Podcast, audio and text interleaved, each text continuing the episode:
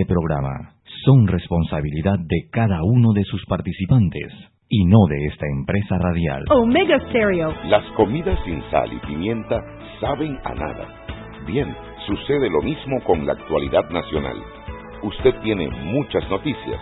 Le invitamos a que la sazone con sal y pimienta. Con Mariela Ledesma y Annette Planel. La receta está lista y usted está invitado a la mesa. Sal y pimienta, presentado gracias a Banco Aliado. Muy buenas tardes, mi nombre es Felipe Chandi y estoy aquí con Juan Raro Semena y con Brian Brennan.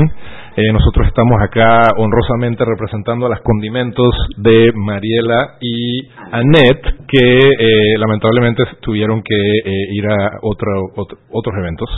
así que estamos acá en representación de ellas. Hoy es un viernes. Un viernes full peques, pero vamos a también darle un enfoque un poco digital a la despensa esta vez. Sí, sí, sí. Eh, vamos a hablar full de tecnología, eh, de emprendimiento y de cómo estamos en nuestro país alrededor de esto. Tal vez podemos empezar, eh, bueno, recordándole a las personas las redes sociales de Sal y Pimienta. Exacto. Arroba Sal y Pimienta en Instagram y en Twitter. Correcto. Sal y Pimienta 2019, ¿no? Sí, exacto. Mm. Ok, y queremos que sea bien interactivo este programa. Vamos a hablar de varios temas. Sal y pimienta PA. Sal y pimienta PA. Eh, estamos aquí agarrando la práctica porque estas son las partes que siempre dicen Mariela y Annette. Eh, así que sal y pimienta PA. Eh, y la idea es que entre más participación tengan, mejor de los temas que vamos a tener. Creemos que van a haber algunos que van a tener ganas de, escribir y, y bueno, ya les contaremos un poquito sobre el tema. Así que bienvenidos a este viernes Full Tech en Sal y Pimienta, el programa para la gente con criterio. Así que Felipe, esta semana hubo bastante movimiento en el tema de innovación digital aquí en Panamá, en el último gabinete del buen gobierno Anito Cortizo, con el tema de la primera zona franca digital en la región. Correcto. Cuéntanos un poco más, y para los que no han oído de este tema, de qué se trata. Ok, la idea, este, hasta donde tengo entendido, es crear eh, básicamente un sitio de infraestructura para eh, atraer a la inversión internacional teniendo básicamente infraestructura ya de calidad donde pegarse, teniendo los servidores aquí, teniendo todo el tema de infraestructura tecnológica centralizado en Brisas del Golf, supuestamente esto va a estar en eh, el distrito de San Miguelito y la idea es que también tenga un centro técnico eh, y un centro de investigación, lo cual me parece bastante interesante. No, todavía no se ha hablado mucho de cuál va a ser el modelo de incentivos, pero me parece súper necesario porque es un update, un, una actualización necesaria para la infraestructura digital de la región. Creo que era algo que debimos hacer hace bastante, bastante tiempo y hasta donde tengo entendido, básicamente es como replicar el modelo de ciudad del saber, pero el 100% digital. Tú que acabas de estar allá en una de las cunas de la, de la tecnología mundial, ¿cómo fue esa experiencia y tú qué esperas? ¿Cuáles son tus expectativas de un proyecto así en Panamá? Muy, muy interesante, la verdad. Eh, yo creo que las zonas francas en general o las zonas económicas especiales son siempre una gran oportunidad para experimentar distintos regímenes eh, dentro de un país que no es federal. Panamá, al ser un país unitario, no, no tenemos competencia entre las provincias de forma plena. No hay distintas regulaciones en Chiriquí que le afectan a las personas versus las regulaciones en Panamá, por ejemplo. Digo, hay algunas cosas que sí, como por ejemplo la prohibición de Airbnb en el distrito de Panamá. Eso sí parece ser algo local, a pesar de que fue establecido en ley de la República. Eh, y ojalá se derogue, pero eh, básicamente no tenemos ese tipo de competencia y lo que, lo que nosotros en Panamá sí creo que hemos hecho muy bien es eh, estar abiertos a este tipo de regímenes y tenemos la Ciudad del Saber, tenemos Panamá Pacífico, ahora posiblemente tendremos esta esta nueva zona franca o zona libre o zona sí, se llama zona franca digital. Eh, y, yo creo que yo incluso me aventuraría a decir que entre más experimentos tengamos de este tipo para promover distintas cosas, más vamos a poder encontrar soluciones alternas a problemas. Eh, pero aterrizando a este tema digital, a mí me parece excelente que, finalmente pongamos esto como prioritario eh, porque nos estamos quedando atrás.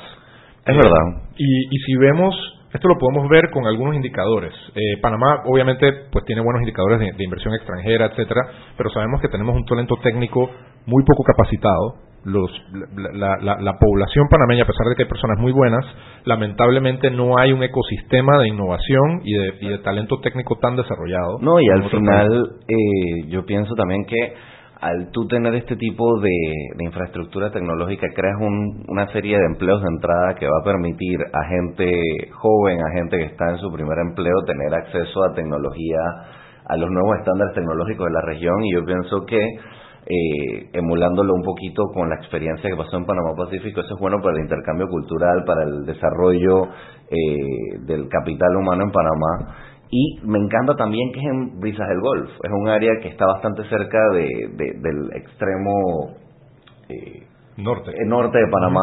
El nuevo polo de desarrollo. Exacto, y también teniendo en cuenta que abrieron una escuela técnica. O sea, me gusta mucho tener un proyecto en un área que ya no sea el centro de la ciudad y tener en cuenta otras áreas de la provincia.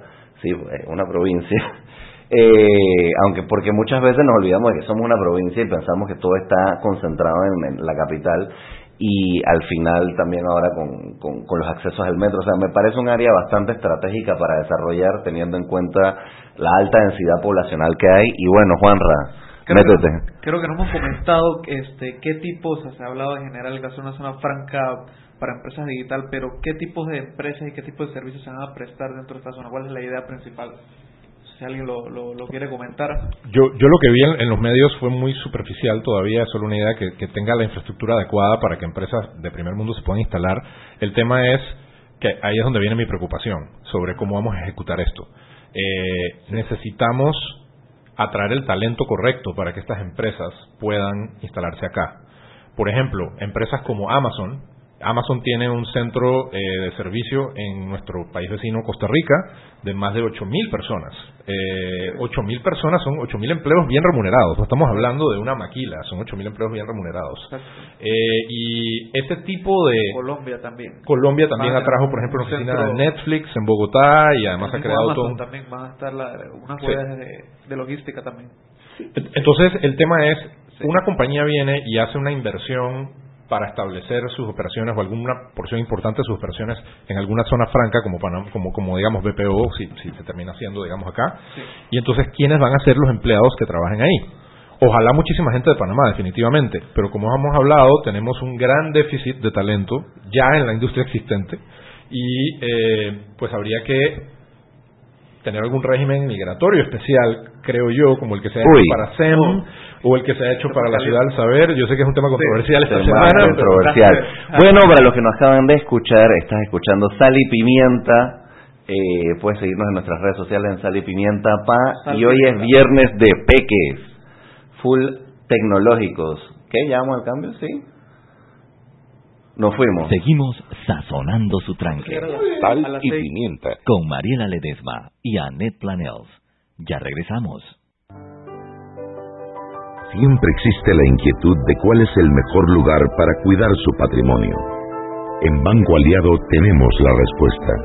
Presentamos el nuevo plazo fijo Legacy, porque creemos en el valor del ahorro, la conservación y rendimiento de su capital y el fortalecimiento de su patrimonio. Banco Aliado, vamos en una sola dirección, la correcta. Si elegiste el mejor vehículo para ti, tu familia o tu trabajo, deberías hacer lo mismo con el lubricante. Ahora Terpel te ofrece una nueva familia de lubricantes de última generación, desarrollados con tecnología americana para proteger y evitar el desgaste en cada tipo de vehículo pero inspirados en un motor más importante que el que mueve tu auto. Máxima protección y mayor rendimiento para el motor que mueve tu vida. Nuevos lubricantes Cervel.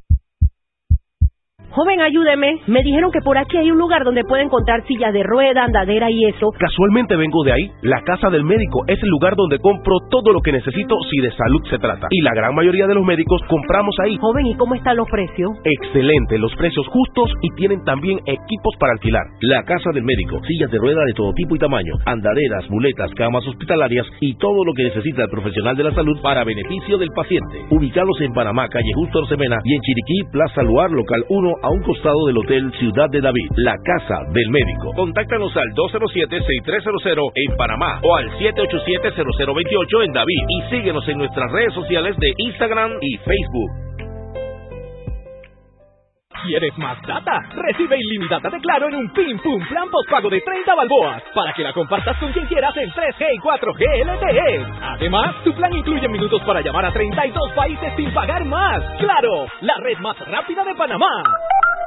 Promoción válida del 1 de mayo al 31 de agosto del 2019. Plan postpago de 30 balboas con data ilimitada en ambas bandas 4G, LTE y 3G y comparte 5 GB mensuales. Plan cuenta con minutos ilimitados de claro a claro, 250 minutos a otros operadores y 200 SMS UNET. La bolsa de minutos a otros operadores puede ser utilizada para llamar a 32 países. Los excedentes en llamadas a dichos destinos se cobrarán a 12 centavos el minuto y a 8 centavos a otros operadores o fijo. SMS UNET a 5 centavos y OFNET a 7 centavos. Incluye roaming sin fronteras. No aplica con otras promociones. Visita www.claro.com.pa.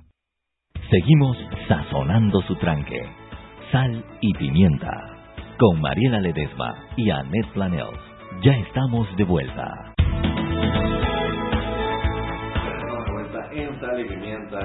para la gente con criterio, pero esta vez viernes full peques porque Annette y Mariela están cumpliendo otros deberes. Saludos este y a todo el resto de peques que pueden estar escuchando. Eh, hoy cumple Alfonso, feliz cumpleaños Alfonso. Así es, feliz cumpleaños. Así que sí, seguimos para los que no estaban, eh, los que nos acaban de sintonizar, estamos hablando de Panamá, tecnología, innovación y más. Felipe. Bueno, eh, estábamos conversando sobre la, la nueva zona franca digital que se anunció que se, se va a empezar a discutir eh, por parte del nuevo gobierno. Eh, y tal vez en este segundo segmento una buena, una buena extrapolación de este tema es eh, conversar sobre la digitalización en general de Panamá y la infraestructura que tenemos y el gobierno eh, y la digitalización en el gobierno. Les voy a contar una anécdota que me eh, hizo perder un poquito la paciencia. El día de ayer tuve que ir a hacer un trámite a la notaría decimotercera de Panamá y uno de los uno de los documentos que llevaba que necesitaba que me autenticaran era una copia de una cédula yo saqué la copia de la cédula a color porque pues tenía en ese momento acceso a una fotocopiadora a color y me pareció que era más similar a la cédula real y que se vería más oficial y bueno, hice, hice, hice la fotocopia de la cédula a color. Llegó a la notaría y resulta que arbitrariamente no aceptan cédulas a color para autenticar. Eh, ¿Cómo así? ¿Por qué no aceptan cédulas a color? Les pido el fundamento legal y como es tan Si alguien usual, sabe, pues.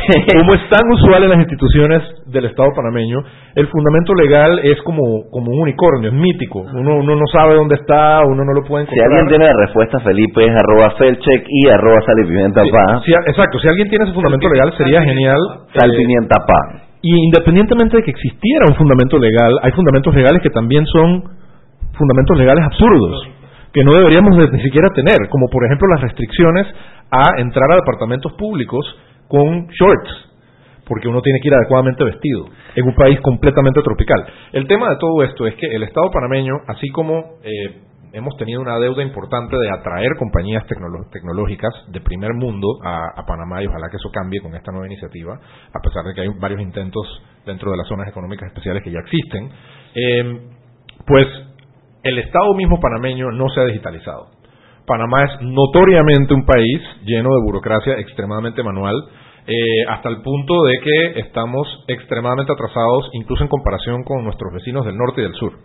Eh, y aquí les pondremos en sal y pimienta PA eh, básicamente dos planes. Sal pimienta. pa. Sal Pimienta PA, perdón. Eh, dos planes. El plan de transformación digital, de- digital para el Bicentenario de Costa Rica y eh, la página de los servicios ciudadanos digitales de Colombia. Para que vean lo que están planeando o ya implementando nuestros países vecinos y lo contrasten con la vida ciudadana. de No, y al final, También, en experiencia personal mía, uno como ciudadano panameño le es más fácil hacer ciertos trámites, incluso crear una empresa en países fuera de Panamá que en el mismo Panamá siendo panameño. Entonces el, el, el, el- el nivel de burocracia que hay es... es no, y al final eso tiene un costo directamente sobre el ciudadano, que al final uno piensa que se ahorra y tanta burocracia hace que un trámite eh, que en cualquier otro país vecino es fácil, es digital y solamente tienes que ir directamente a la institución a, a retirar algo o hacer los últimos detalles, realmente aquí, eh, primero de todo, todo necesita un abogado. Sí, poder de abogado, primer requisito, cuando eso no debería ser. No, por ejemplo, ir a ir a, a sacar algunas idoneidades de, de algunas carreras, algunas profesiones, ¿por qué necesitas un abogado si al final del día eres tú mismo el que se graduó? Hay un principio jurídico que se llama nemo dat quod non habet, no puedo dar lo que no tengo, ¿no? Entonces, si yo no tengo el poder de hacer el trámite yo mismo, ¿cómo le voy a poder dar el poder a un abogado para que lo haga por mí? Eh, hay algunos casos, como por ejemplo la representación en temas penales, donde se garantiza como derecho fundamental la posibilidad de tener asesoría técnica. En esos casos hay una obligatoriedad y hay por eso defensa pública, etcétera. Pero para las demás cosas, uno debería poder hacer los trámites por sí solo y asesorarse con un abogado si uno así lo elige. No, y al final eso también le da un empoderamiento súper fuerte al ciudadano que se siente identificado con sus procesos, se siente identificado con cómo funcionan sus instituciones y al final hay un, hay un, debe haber un aumento de compromiso con utilizar los servicios públicos de manera fácil y expedita. Utilicemos otro ejemplo también, este lo viví nuevamente el día de ayer, por eso tuve que ir a la notaría, eh, tenía que apostillar un documento. La apostilla es el, certificado que permite que se reconozca un, documento emitido en Panamá, en el extranjero, de forma expedita, expedita entre comillas, eh, porque bueno, en mi caso tuve que notarizar el documento, eh, luego de pelear por el tema de la, de la fotocopia color, luego uno La tiene que ir al. Departamento de Legalizaciones y Autenticaciones del Ministerio de Relaciones Exteriores, hacer una fila, pedir una boleta que uno lleva al Banco Nacional, que solo puede hacerse en el Banco Nacional y en persona, además ir a comprar unos timbres a una franqueadora al lado, son como cinco pasos distintos con todos tres o cuatro filas distintas, en algunas ocasiones cada fila de 30 minutos o 45 minutos. Eh, y luego, cuando uno llega y tiene- entrega todo el documento, a uno, uno tiene que esperar entre una y dos horas, si uno tiene suerte, en que le den la postilla. En nuestros países vecinos nuevamente, en Costa Rica es instantáneo el trámite, te lo dan inmediatamente y pagas en la misma caja, no hay que ir a un banco y, y hacer toda esta, esta, esta alquimia, ¿no? Y en Colombia la postilla es digital, uno la baja en internet, uno mete el documento y lo baja en internet, la postilla no es física. Eh, esto no estamos hablando de Singapur, de Hong Kong ni nada. Estos son, esto es realmente el objetivo que tenemos es evidenciar ese atraso que tenemos y que son cambios muy sencillos porque podemos ahora sí aprender de lo que se ha hecho en los distintos países alrededor de nosotros. No tenemos que ahora reinventar la rueda. Literal, copiamos lo mejor de todos los que están a nuestro alrededor. Sí, o sea, y al final, de nuevo, el beneficio directo al ciudadano que se compromete más con entender cómo funciona su sistema y en participar activamente de todas las cosas que pasan. ¿Qué, Dale, dale, dale. Ajá, ¿qué O sea, pasó? que tenemos a un oyente que comenta y que entonces ustedes quiénes son, el Curry. que Juan Abelardo Carlos. El curry. No sé. Mostaza. Tecno Curry. Curry. Mostaza. ¿Qué, qué condimento eres tú, Felipe? No sé, bueno, ma- eh, masala, masala curry es el que le ponen al chicken tikka. Eh, oh, sin duda, eso suena muy bien. Eh, Así que sí, sí, sí, allá. nosotros somos el curry parece. Así que seguimos en Sal y Pimienta, el programa para la gente con criterio y al final, Felipe, Queremos invitarlos a que nos compartan alguna de estas frustraciones ciudadanas a nuestra cuenta de Twitter. Eh, si tienen alguna algún trámite absurdo que a ustedes les parece que no debería existir, compártannos a nuestra cuenta de Twitter salpimientapa eh, para que podamos discutir ejemplos reales. Porque hay veces que también es muy fácil eh, cuando uno ve, especialmente si ya, digamos, eres, eres empresario y tienes que hacer un montón de cosas a la vez, uno termina eh, contratando a, a servicios terceros para que te hagan esta tarea. Pero ¿qué pasa con el ciudadano que tiene que hacer esto ellos mismos? es que A nadie le importa. eso, eso siempre me ha parecido eh, como un resultado de instituciones deficientes, el hecho de los tramitadores. O sea, el hecho de que tú tengas un, sub, un, un submercado para, gen- para autorizar a gente que no conoces a que haga trámites súper personales y súper importantes, mm, siempre me ha parecido un poquito el resultado pues de mantener una burocracia excesiva en donde dependes de un tercero siempre porque tú mismo no puedes empoderarte y hacer tus, tus, tus trámites. Pues, o sea, es tu casa, pero necesitas darle a alguien que absolutamente no conoce y que un guardia en la puerta te recomendó Claro. Para trámites completamente fundamentales. O sea, tu primera casa y hay un man que nunca conociste haciéndote los trámites, Juanra. Sí, sí, yo recuerdo, yo este ahora mismo tengo un negocio que, que, funciona fuera del país y el año pasado me acuerdo que intentamos empezar algo acá en Panamá y la pila de burocracia que uno tiene que completar acá en Panamá comparado con otros países es una cosa que, que, que, que es impresionante. O sea, o sea, No sé si alguien más quiere compartir. No, y al No, digo, veamos el ejemplo de la incorporación de una sociedad anónima. Nuevamente, vamos a un ejemplo bien concreto. En- Vamos a empezar por el precio. empecemos por el precio. ¿Cuánto ¿Cuánto- cuesta una sociedad anónima panameña en promedio? Eh, yo 1.200, 1.500 más o menos dólares. lo hablé con un abogado la vez pasada, hace una semana, si era más o menos ese precio. Si tienes un, un abogado amigo, tal vez te cobra menos, unos 900, 1.100 dólares, quién el sabe. reto siempre, con está, eso, siempre está el mínimo el mínimo que puede cobrar un abogado. Claro, está 350 dólares por la tasa única. Además tenemos la, la, la- gente residente, que es creo que otros 350 dólares más o menos. Eh, y entonces, además de eso, hay que hacer una escritura pública. Esa escritura pública se tiene que llevar a una notaría, se tiene que registrar en el registro público, que puede durar varios días, dependiendo si no paga o no alteración de turno, que le llaman, ¿no? Eh, luego de eso hay que emitir los, los, los certificados de acciones de forma también eh, casi que manual. Eh, y todo esto puede tomar un buen rato, porque además hay que llenar los formularios de debida diligencia en la firma de abogados, si uno no es cliente del formulario de, de- de- de esa firma de abogados, etcétera, puede tomar varias semanas. Eh, contrastemos esto con las sociedades por acciones simplificadas de México o de Colombia o incluso en Estados Unidos abrir una Delaware C Corporation eh, Para 600 es dólares. literal menos a veces eh, y. todo totalmente digital. No hay ni siquiera que pisar un pie aparte, siempre tenemos el reto de la informalidad y de cómo la gente se vuelve eh, asidua a regularizarse y a formar parte de, de, ¿cómo se llama?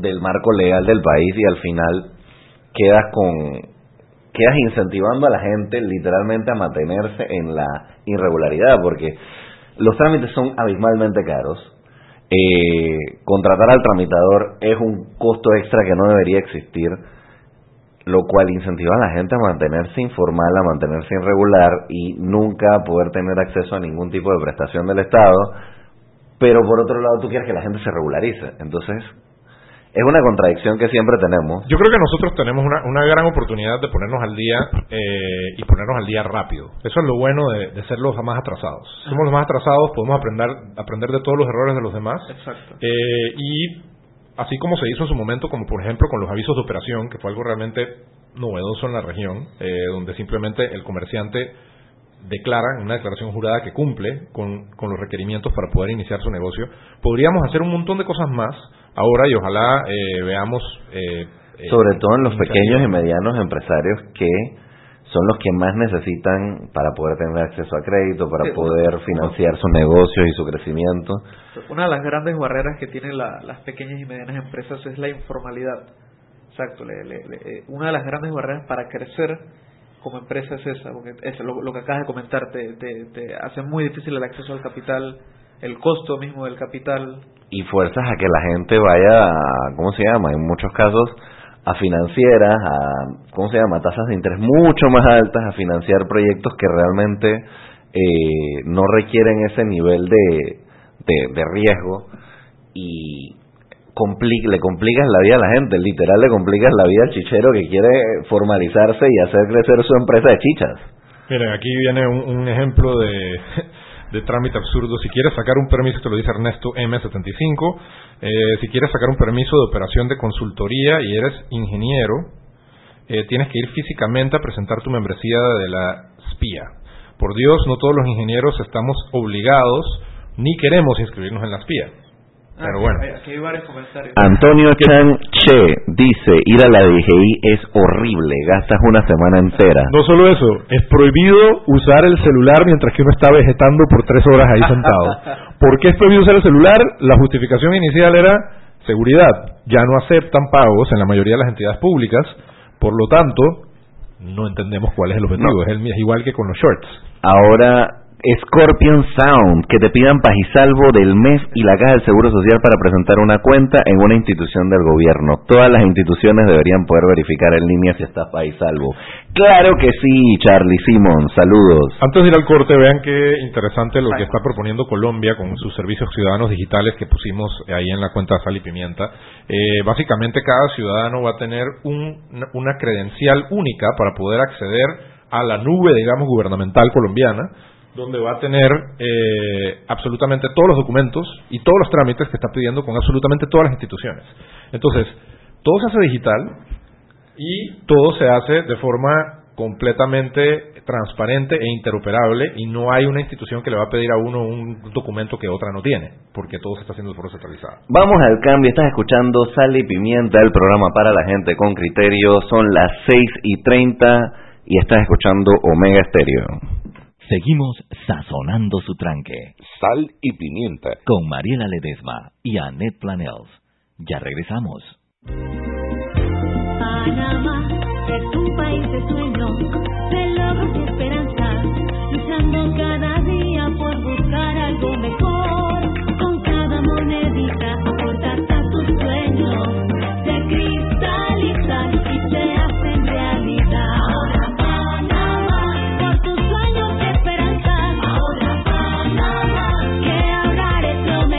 Abre tu cuenta de ahorro hoy. Banco Nacional de Panamá. Grande como tú. ¿Quieres más data? Recibe ilimitada de Claro en un Pim Pum Plan Postpago de 30 balboas para que la compartas con quien quieras en 3G y 4G LTE. Además, tu plan incluye minutos para llamar a 32 países sin pagar más. ¡Claro! La red más rápida de Panamá. Promoción válida del 1 de mayo al 31 de agosto del 2019. Plan postpago de 30 balboas con data ilimitada en ambas bandas 4G LTE y 3G y comparte 5 GB mensuales. Plan cuenta con minutos ilimitados de Claro a Claro, 250 minutos a otros operadores y 200 SMS UNET. La bolsa de minutos a otros operadores puede ser utilizada para llamar a 32 países. Los excedentes en llamadas a dichos destinos se cobrarán a 12 centavos el minuto y a 8 centavos a otros operadores o fijo. SMS UNET a 5 centavos y OFNET a 7 centavos. Incluye roaming sin fronteras. No aplica con otras promociones. Visita www.claro.com.pa. Joven, ayúdeme. Me dijeron que por aquí hay un lugar donde puede encontrar silla de rueda, andadera y eso. Casualmente vengo de ahí. La casa del médico es el lugar donde compro todo lo que necesito si de salud se trata. Y la gran mayoría de los médicos compramos ahí. Joven, ¿y cómo están los precios? Excelente, los precios justos y tienen también equipos para alquilar. La casa del médico, sillas de rueda de todo tipo y tamaño, andaderas, muletas, camas hospitalarias y todo lo que necesita el profesional de la salud para beneficio del paciente. Ubicados en Panamá, calle Justo Orsemena y en Chiriquí, Plaza Luar, local 1 a un costado del Hotel Ciudad de David, la casa del médico. Contáctanos al 207-6300 en Panamá o al 787-0028 en David y síguenos en nuestras redes sociales de Instagram y Facebook. Siempre existe la inquietud de cuál es el mejor lugar para cuidar su patrimonio. En Banco Aliado tenemos la respuesta. Presentamos el nuevo plazo fijo Legacy, porque creemos en el valor del ahorro, la conservación y rendimiento de su capital y el fortalecimiento de su patrimonio. Banco Aliado, vamos en una sola dirección, la correcta. Seguimos sazonando su tranque. Sal y pimienta. Con Mariela Ledesma y Annette Planels. Ya estamos de vuelta. En un Pim Pum Plan postpago de 25 balboas puedes llamar a 32 países y compartir tus 15 gigas de data con quien quieras. Claro.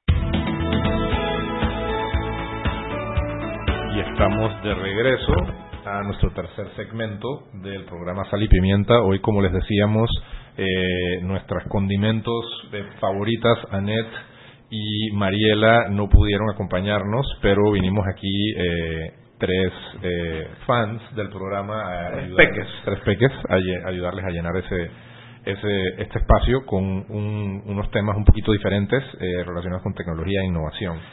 Eh, hemos hablado de la zona franca digital eh, en el primer segmento, luego de algunos ejemplos de la poca digitalización del Estado panameño y de cómo eh, nuestros vecinos ya se han ido por delante.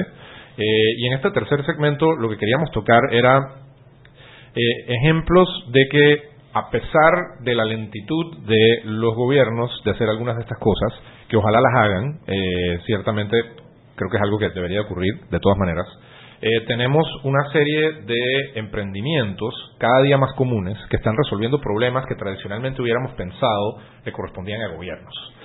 Eh, A mí me pareció muy interesante un ejemplo que estamos hablando hoy, el de Lambda School. Eh, ¿Es una universidad o es un...? Sí, Lambda es un- una escuela, una- Sí, una emprendi- escuela. un emprendimiento eh, es totalmente digital, no tiene, digamos, un aula física. Bueno, creo que sí, sí debe tener unas oficinas y algunas cosas se hacen físicas, pero la gran mayoría es remoto. Y eh, Lambda se encarga de enseñarle a personas a programar, pero a diferencia de cobrarles eh, de forma anticipada, como uno paga con cualquier, digamos, el- escuela o universidad que uno tiene que Tradicional. conseguir una beca, lo- uno, uno les paga después de haber aprendido.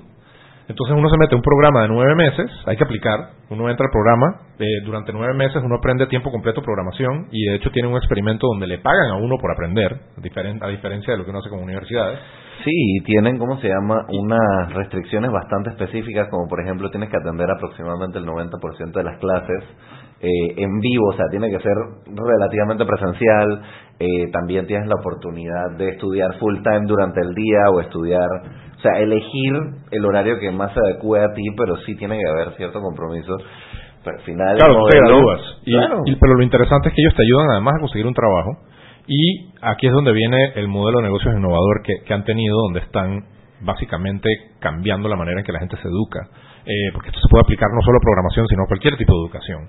Que es lo que llaman los Income Share Agreements. Son acuerdos de, de básicamente de, de donde se comparte el ingreso futuro de la persona. Entonces, eh, un ejemplo que ponía el fundador de Lambda School en su Twitter, Austin Alred, se llama, si lo quieren buscar, era de esta persona que se dedicaba a eh, estivar cajas en una de estas eh, fulfillment centers de Amazon. Luego se volvió un conductor de Uber, eh, nunca fue a la universidad, hizo Lambda School, él ganaba menos de 30 mil dólares al año, que en Estados Unidos es un salario considerado relativamente bajo, Eh, y luego de Lambda School logró obtener un trabajo de 100 mil dólares al año. O sea, triplicó su ingreso en solo nueve meses. Eh, y este es uno de los miles de casos que están saliendo de Lambda. Es una máquina increíble de movilidad social y de crecimiento económico eh, y que además está transformando la manera en que las personas están educando y haciéndolas más accesibles a, muchísimas personas. Y esto se podría aplicar para ventas, para derecho, para ingeniería, para otro montón de profesiones y cambiar realmente la manera de que uno tiene que pagar e invertir de antemano por su educación. Es al final, eh, pues, esa muletilla, eh, está el reto de que si yo voy a una universidad, en promedio, independientemente de que le cueste al Estado o me cueste a mí eh, individualmente, te estás gastando 10 mil dólares, 20 aquí en Panamá, pues 13 mil dólares en tu educación básica, licenciatura, teniendo en cuenta pasaje, teniendo en cuenta todo, sin la certeza de que vas a poder tener un empleo o sin la certeza de que tu carrera va a ser, seguir siendo relevante en los próximos 5 años. Ni siquiera en los próximos 10 años, en los próximos 5 años. Y este tipo de, de modelos de negocios pone el riesgo, de cierta forma, también en el empresario que cree en el talento futuro que va a tener la persona y en la capacidad de empleabilidad que tiene una metodología específica. Y eso es lo que Lambda School promueve eh, y me parece súper interesante ese modelo de innovación y estás en Sal y Pimienta, el programa para la gente con criterio, Felipe. Pero veamos otro, otros ejemplos. O sea, Lambda School es, eh, uno le asignaría este tipo de rol usualmente a un Ministerio de Educación. Uno dice, el Ministerio de Educación tiene que encargarse de educar a la población de su país. Bueno, aquí vemos un ejemplo de un emprendimiento innovador tecnológico que está resolviendo ese problema por el Ministerio de Educación realmente, inventando una nueva manera de educar a la gente. Eh, tenemos otros ejemplos. Por ejemplo, bueno, el ejemplo, un ejemplo muy familiar para nosotros acá es las compañías de ride sharing, Uber, eh, y ahora las compañías como Green, eh, que son de micromovilidad, que tienen eh, scooters, patinetas, eh, monopatines, no sé cómo les llaman, eh, donde básicamente están ayudando a resolver el tema del tranque y de la movilidad urbana, que en algunos casos, especialmente en Latinoamérica, los gobiernos han sido bastante deficientes o lentos resolviendo. Eh, obviamente es en combinación. El gobierno hace parte de la solución, pero también vemos a compañías que están resolviendo esto desde el sector, desde el sector privado. También tenemos que, tenemos que tener en cuenta que hay que abrir un poquito la mente en cuanto a los modelos de negocio que somos capaces de crear y permitir. O sea, en el caso de Uber, por lo menos aquí en Panamá, está dentro de una legislación bastante vieja que no tiene absolutamente nada que ver con ni con el modelo de negocio que tienen aquí actualmente, ni con las necesidades del mercado panameño en cuanto a movilidad urbana. Sí, porque todos estos temas de innovación siempre están bastante más adelantados que la legislación, entonces tienes que ver qué tan rápido empatas esa legislación con, con las nuevas tecnologías que hay. Claro, y, y tienes que tener en cuenta de que esto ya no es el futuro, es el estándar. Y tienes que generar un ecosistema, que era lo que conversábamos hace un rato, para que otras empresas similares o otras soluciones incluso mejores nazcan. Pero primero tienes que tener los espacios para poder desarrollar libremente y sobre todo para equivocarse. Yo creo que aquí en Latinoamérica tenemos un sofoco por condenar el error y eso se ve en el financiamiento de emprendimientos.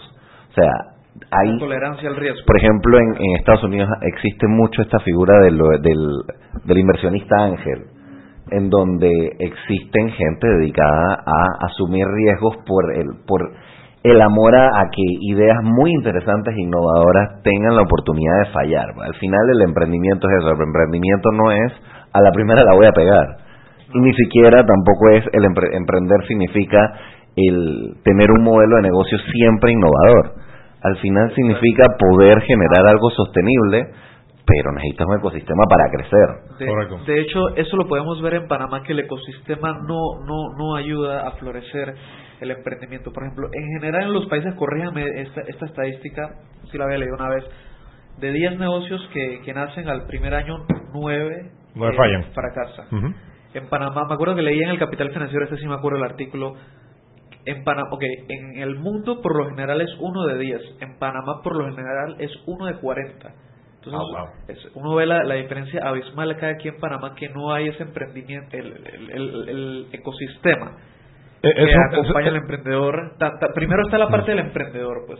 Es Pero una mala la otra parte del empre- de, de todo el ecosistema que está alrededor. Es de que una mala decisión financiera te arruina la posibilidad, por ejemplo, de comprarte tu casa. Exacto. Y no mucha gente está dispuesta a tomar ese riesgo por, eh, por dar a luz una idea. Pero, y aquí en Panamá el sistema te condena a que tuviste una mala decisión, afecta todo el resto de decisiones financieras en tu vida, lo cual al final no incentiva que la gente se anime a crear, se anime a innovar, se anime a inventar nuevas formas de, de generar soluciones en la sociedad útiles, porque la gente piensa a veces también que innovar es solamente hacer plata. Sí, puede ser generar una rentabilidad y eso no está mal, pero muchas de esas eh, de esas innovaciones generan un impacto social mucho mayor que que ¿cómo se llama? que las bar- que el, que el que el profit que puedan estar ganando en un momento determinado. Y la experiencia nos dice de que, de que estas, estos problemas de cultura y en general son bastante resolubles en, en- en una sola generación. Eso lo vemos también, por ejemplo, en Irlanda del Norte. Antes había ese, ese como ese sentir que estamos hablando ahora de que, de que no puedes fracasar en un negocio. Si fracasas, estás condenado a muchas cosas negativas. La familia tuya misma te ha animado a quedarte en un, en un trabajo bastante seguro en temas de agricultura y eso. Y no solamente la parte cultural de, de, de- de sobrellevar esa parte, sino todo el ecosistema que va alrededor de la persona que quiere empezar un negocio cambió. Cambió para bien. Entonces, hay, como, como dijiste antes, Felipe, hay, nosotros estamos tan atrasados que hay tantos países que podemos ver de ejemplo de las cosas que hicieron bien, de las cosas que no hubieran hecho si pudieran hacerlo de nuevo, que nosotros podemos ir imitando. Así es. Hay un- Antes de, de terminar este, este segmento, eh, para hablar de otro otro modelo de negocio súper interesante eh, que está resolviendo problemas que también tradicionalmente le asignaríamos al gobierno, eh, es otra de las compañías de Elon Musk. Elon Musk, como ustedes saben, él creó una compañía que se llama Tesla, Iron Man. carros eléctricos, Iron Man literalmente en la vida real. Él está además creando una compañía que se llama SpaceX, que nos quiere llevar a Marte para colonizar Marte. Y bueno, esta última se llama Neuralink y surgió de una preocupación que él tuvo a la hora de, de explorar el tema de inteligencia artificial, donde él se dio cuenta que la inteligencia artificial era una amenaza para la humanidad, porque si las computadoras adquieren conciencia y nosotros no podemos interactuar con ellas, Esto ya se puso un poco ciencia ficción. eh, bueno, es ciencia- suena, Bien, ciencia, bien meta. suena ciencia ficción, pero hace dos días eh, Neuralink eh, hizo un evento de lanzamiento donde eh, básicamente Elon Musk se planteó como objetivo de esa compañía proteger a la humanidad de el caos que podría significar no Siento poder que es como un de Evangelion. eh, muy interesante porque, eh, primero que todo, en los últimos dos años crearon una interfase cerebro-máquina mil veces más poderosa de la que ya existe hoy, o sea, de, de la más avanzada que existe hoy. Y literal reinventaron eh, toda una eh, tecnología para poder quirúrgicamente implantar pequeños hilos del tamaño de neuronas para que tu cerebro se pueda comunicar directamente con tu celular, con tu computadora y con un mouse y para iniciar, Sí. eh, probablemente luego con un carro Tesla, luego con ya internet de forma total. Eh, y el objetivo es tener eh, pruebas humanas a finales del año que viene. Esto ya es... Eso suena que en la bioética ahí hay un tema. Suena súper ciencia ficción, pero el argumento de Elon Musk es, si nosotros no mejoramos la velocidad de intercambio de información entre nuestro cerebro y el Internet, en la inteligencia artificial que va a existir en Internet nos va a potencialmente esclavizar y los seres humanos vamos a quedarnos atrás. Entonces lo que le está diciendo es, así como nosotros tenemos nuestro sistema límbico, la parte más primitiva del cerebro, luego tenemos la neocorteza, digamos, las partes más avanzadas del cerebro encima, nosotros ahora tenemos una, una capa adicional que la literal la tenemos siempre en nuestras manos, el teléfono. Pero la velocidad con la que podemos interactuar con ese teléfono, la velocidad de ingreso de información al Internet es súper lenta, literal es la velocidad que podemos mover Es nuestras como manos. Matrix, es como Matrix cuando te enseñaban, eh, quieres aprender Kung Fu y te metían un disquete y Eso directamente... podría, eso podría ser así, es telepatía básicamente, eh, 20 comunicarte con otras personas, sí. Entonces, eh, en, el, el el problema es la velocidad de ingreso de información hacia el Internet y la, la velocidad de consumo está limitada por nuestros sentidos y por el movimiento de nuestras manos en este momento. Si nosotros conectamos nuestro cerebro, no solo vamos a poder resolver un montón de problemas de parálisis, digamos, cuadraplegia y un montón de cosas porque la persona podría eh, Exportar información en tiempo controlar real. un cuerpo robótico para poder caminar, por ejemplo, cosas que no nos imaginamos hoy, eh, sino potencialmente también eh, fusionarnos con la inteligencia artificial y obtener los beneficios que este nuevo sistema tenga. Estamos ya a, de nuevo tenemos que ir a un eh, corte comercial. Seguimos la conversación en unos minutos. Gracias. Seguimos sazonando su tranque. Sal y pimienta. Con Mariela Ledesma y Annette Planels. Ya regresamos. Siempre existe la inquietud de cuál es el mejor lugar para cuidar su patrimonio. En Banco Aliado tenemos la respuesta. Presentamos el nuevo plazo fijo Legacy, porque creemos en el valor del ahorro, la conservación y rendimiento de su capital y el fortalecimiento de su patrimonio. Banco Aliado, vamos en una sola dirección, la correcta. Si elegiste el mejor vehículo para ti, tu familia o tu trabajo, deberías hacer lo mismo con el lubricante. Ahora Terpel te ofrece una nueva familia de lubricantes de última generación, desarrollados con tecnología americana para proteger y evitar el desgaste en cada tipo de vehículo, pero inspirados en un motor más importante que el que mueve tu auto. Máxima protección y mayor rendimiento para el motor que mueve tu vida. Nuevos lubricantes Terpel. ¿Quieres más data? Recibe ilimitada de Claro en un Pim Pum Plan postpago de 30 balboas para que la compartas con quien quieras en 3G y 4G LTE. Además, tu plan incluye minutos para llamar a 32 países sin pagar más. ¡Claro! La red más rápida de Panamá. Promoción válida del 1 de mayo al 31 de agosto del 2019. Plan postpago de 30 balboas con data ilimitada en ambas bandas 4G, LTE y 3G y comparte 5 GB mensuales. Plan cuenta con minutos ilimitados de Claro a Claro, 250 minutos a otros operadores y 200 SMS UNET. La bolsa de minutos a otros operadores puede ser utilizada para llamar a 32 países. Los excedentes en llamadas a dichos destinos se cobrarán a 12 centavos el minuto y a 8 centavos a otros operadores o fijo. SMS UNET a 5 centavos y OFNET a 7 centavos. Incluye roaming sin fronteras. No aplica con otras promociones. Visita www.claro.com.pa. Seguimos sazonando su tranque. Sal y pimienta. Con Mariela Ledesma y Annette Planels. Ya estamos de vuelta. Y recuerden que en la casa del médico usted puede encontrar el glucómetro VivaCheck con un amplio rango de hematocrito de 0 a 70% capaz de evaluar recién nacidos, mujeres embarazadas, pacientes con anemia y otros. 900 memorias con fecha y hora, 5 segundos de tiempo de respuesta, puerto USB para transferencia de datos, incluye 10 tiras de prueba, glucómetro VivaCheck, de venta en la casa del médico Justo Arosemena y en David Chiriquí. Y volvemos en Sal y Pimienta, un programa para la gente con criterio. Y está Felipe Chandi, Juan Ramón Arosemena y mi persona Brian Brennan. Y estamos hablando de tecnología. En este último bloque estamos poniéndonos bien ciencia ficción. En el último, pues estamos hablando del último emprendimiento de Elon Musk. Elon Musk. Pero aterricemos y volvemos a la Tierra porque solo tenemos 15 minutos. Eh, para Sí, fue, fue, fue un, un desvío bien No, pero es que, es que ficción. sí, tenemos, sí tenemos que entender que las cosas se están moviendo mucho más rápido de lo que pensamos. Nadie pensaría, nadie hubiera pensado hoy que prácticamente conectarse a Internet de forma casi telepática va a ser posible en menos de dos años. O sea, eso es Hace 10 nada. años no nos imaginábamos que podíamos eh, cargar el celular eh, inalámbricamente. Yo creo que un punto que, yo, sí quisiera como hacer como para unificar todo lo que hemos conversado es eh, el intercambio de conocimiento se da cuando las personas trabajan. Ese es el intercambio de conocimiento más valioso que hay. Eh, especialmente en la vanguardia. Cuando uno trabaja, por ejemplo, en una compañía como Apple, que está haciendo los celulares más avanzados del mundo o uno de los más avanzados del mundo, eh, uno aprende cosas que luego cuando uno sale de ese trabajo uno se lleva consigo a una siguiente compañía, a un nuevo emprendimiento o algo más. Entonces, si nosotros no como país decidimos de forma consciente atraer a estos puestos de trabajo innovadores que en este momento se encuentran en compañías de tecnológicas, de alto impacto y potencialmente ahora con el movimiento, digamos, de digital nomads y de, y de, trabajo remoto, eh, con básicamente programadores y cierto tipo de trabajadores que podrían estar viviendo en Panamá pero trabajando para compañías en cualquier lugar.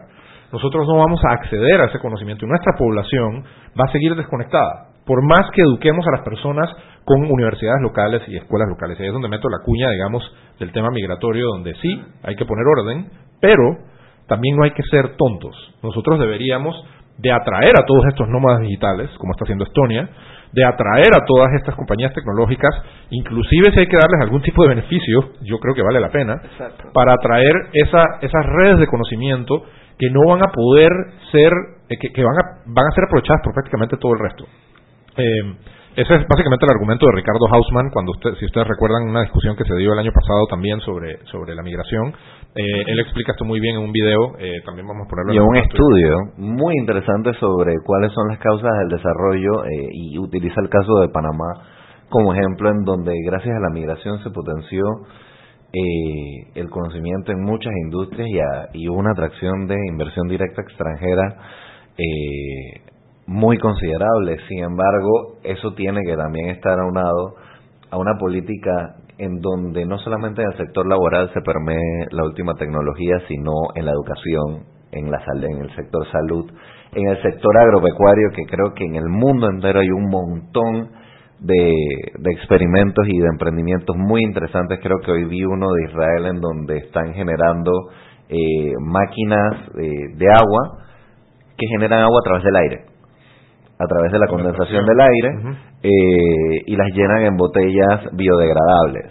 Entonces estamos, eh, eh, creo que perdiéndonos de las nuevas tendencias, especialmente en esos sectores estratégicos que tanto durante el periodo de campaña la gente exigía soluciones, pero soluciones del siglo XIX, del siglo XX, soluciones que no implican ponernos a la vanguardia de los sistemas tecnológicos del mundo, que muchas veces dicen, sí, pero es que son muy caros, más caro es la ineficiencia que tenemos actualmente, más caro es el hecho de que eh, muchas personas que tienen conocimiento local están yéndose hacia otras ramas porque no ven eh, incentivos, no ven crecimiento dentro del área agropecuaria, porque no, no, no viven en un mercado que no les permite eh, innovar, generar mejores prácticas, y que al final la famosa seguridad alimentaria no se hace solamente a través de decreto, hay que eh, ejecutar acciones puntuales y esas acciones tienen que ir acompañadas de tecnología. Bueno, aquí siguiendo la línea de tus comentarios y también quería preguntarles a ustedes a ver qué opinan de este tema.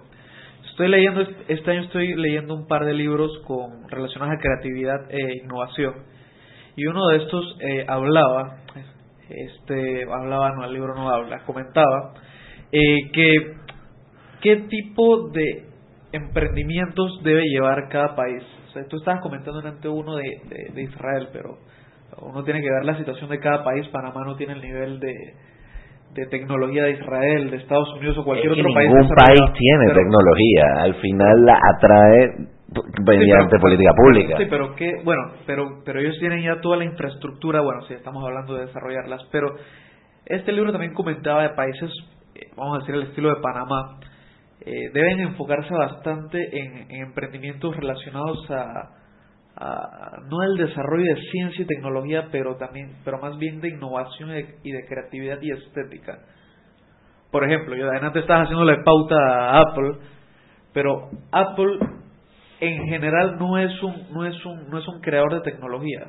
Apple por lo general agarra tecnologías que ya llevan 2, 3, 4 años en el mercado andando con otros productos y lo desarrolla de una forma bastante innovadora y, y estética. Ese es, ese es el valor. Una, distinción, una distinción interesante que podría, eh, digamos, fu- funcionarte es la innovación con innovación de modelos de negocios versus innovaciones científicas per se, Exacto, duras, exacto, digamos. exacto. Por ejemplo, si yo voy a hacer un nuevo material, eh, ese material yo tengo que ser un ingeniero de materiales para poder hacerlo y tengo que saber de, por ejemplo, no sé... Pero aquí en Panamá tienes que ser específicamente ingeniero no, no, no, industrial pero- y panameño. Pero, pero lo bueno, sí, eso no se puede hacer, pero, pero, el- pero el punto es, en nuestro país y en Latinoamérica, en el, el mundo en desarrollo en general, hay tanta ineficiencia Sí, sí. que la innovación solo de modelos de negocios y no necesariamente con tecnología, como Sí. por ejemplo las aplicaciones móviles, que es tecnología que no es no es muy No es muy eh, avanzada. no es muy avanzada. Es un crecimiento bastante Eh, horizontal real. Es uno uno puede crear emprendimientos de alto impacto en Latinoamérica Ajá. eh, básicamente enfocándonos en innovación de modelos de negocios, nada más, no necesariamente en innovación científica per se, aunque ojalá deberíamos aspirar a estar parte de la, Claro. de la vanguardia, pero yo creo que lo más realista es en eso es atraer a las compañías más innovadoras en esa área Sí. para que son- se permee nuestra nuestra población y mientras tanto apuntar por innovaciones de modelos de negocio. A mí me parece muy interesante a lo que tú mencionas, el caso de Rappi en Colombia. Eh, El modelo de negocio es realmente bastante horizontal, o sea, no es el más innovador, no es ni siquiera el único en la región. Eh, pero al final se pone a competir con los grandes, se pone a competir con Globo, se pone a, a competir con otras empresas que están brindando servicios de delivery similares y al final más allá de, del mismo modelo de negocio atrae a, a gente que necesita experiencia en empleos y con menor cantidad de barreras que un empleo tradicional. O sea, antes, me- o sea, hace 30 años una persona veía, por ejemplo, a, a un McDonald's o a un trabajo de servicio al cliente eh, estático y fijo como un trabajo de primera línea. Ahora puedes ser repartidor de Rappi, puedes manejar Uber, o sea, hay una serie de, de trabajos que actualmente le brindan oportunidades de sostenibilidad a un montón de gente y no son innovadores al 100%. Sí, sí, un ejemplo un poquito más práctico también, que mucha gente piensa que para una persona que quiere empezar un negocio, ser emprendedor, tienes que, que inventar algo impresionante que jamás había visto el mundo. Este es un amigo, un colega, este, que tiene una marca de, una línea de productos a base de una tecnología, no sé si es nueva, pero por lo menos no habíamos, no la habíamos, no, no había escuchado sobre esta antes, que es de fibra de bambú. Eh, La fibra de bambú es, es una tela, no sé si alguna vez la habían visto, que cuando hace calor la tela se pone fría y cuando hace frío la tela se pone caliente.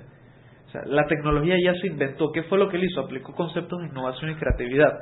Y la línea de productos de él es de almohadas de viaje de fibra de bambú, eh, máscaras para dormir de fibra de bambú, otro tipo de almohadas de fibra de bambú. Y es donde yo digo que, que- que la aplicación de la innovación Aparte también la aplicación de la innovación puede ser ver cuáles son las oportunidades de intercambio que hay en nuestras flamantes nuevas relaciones con China.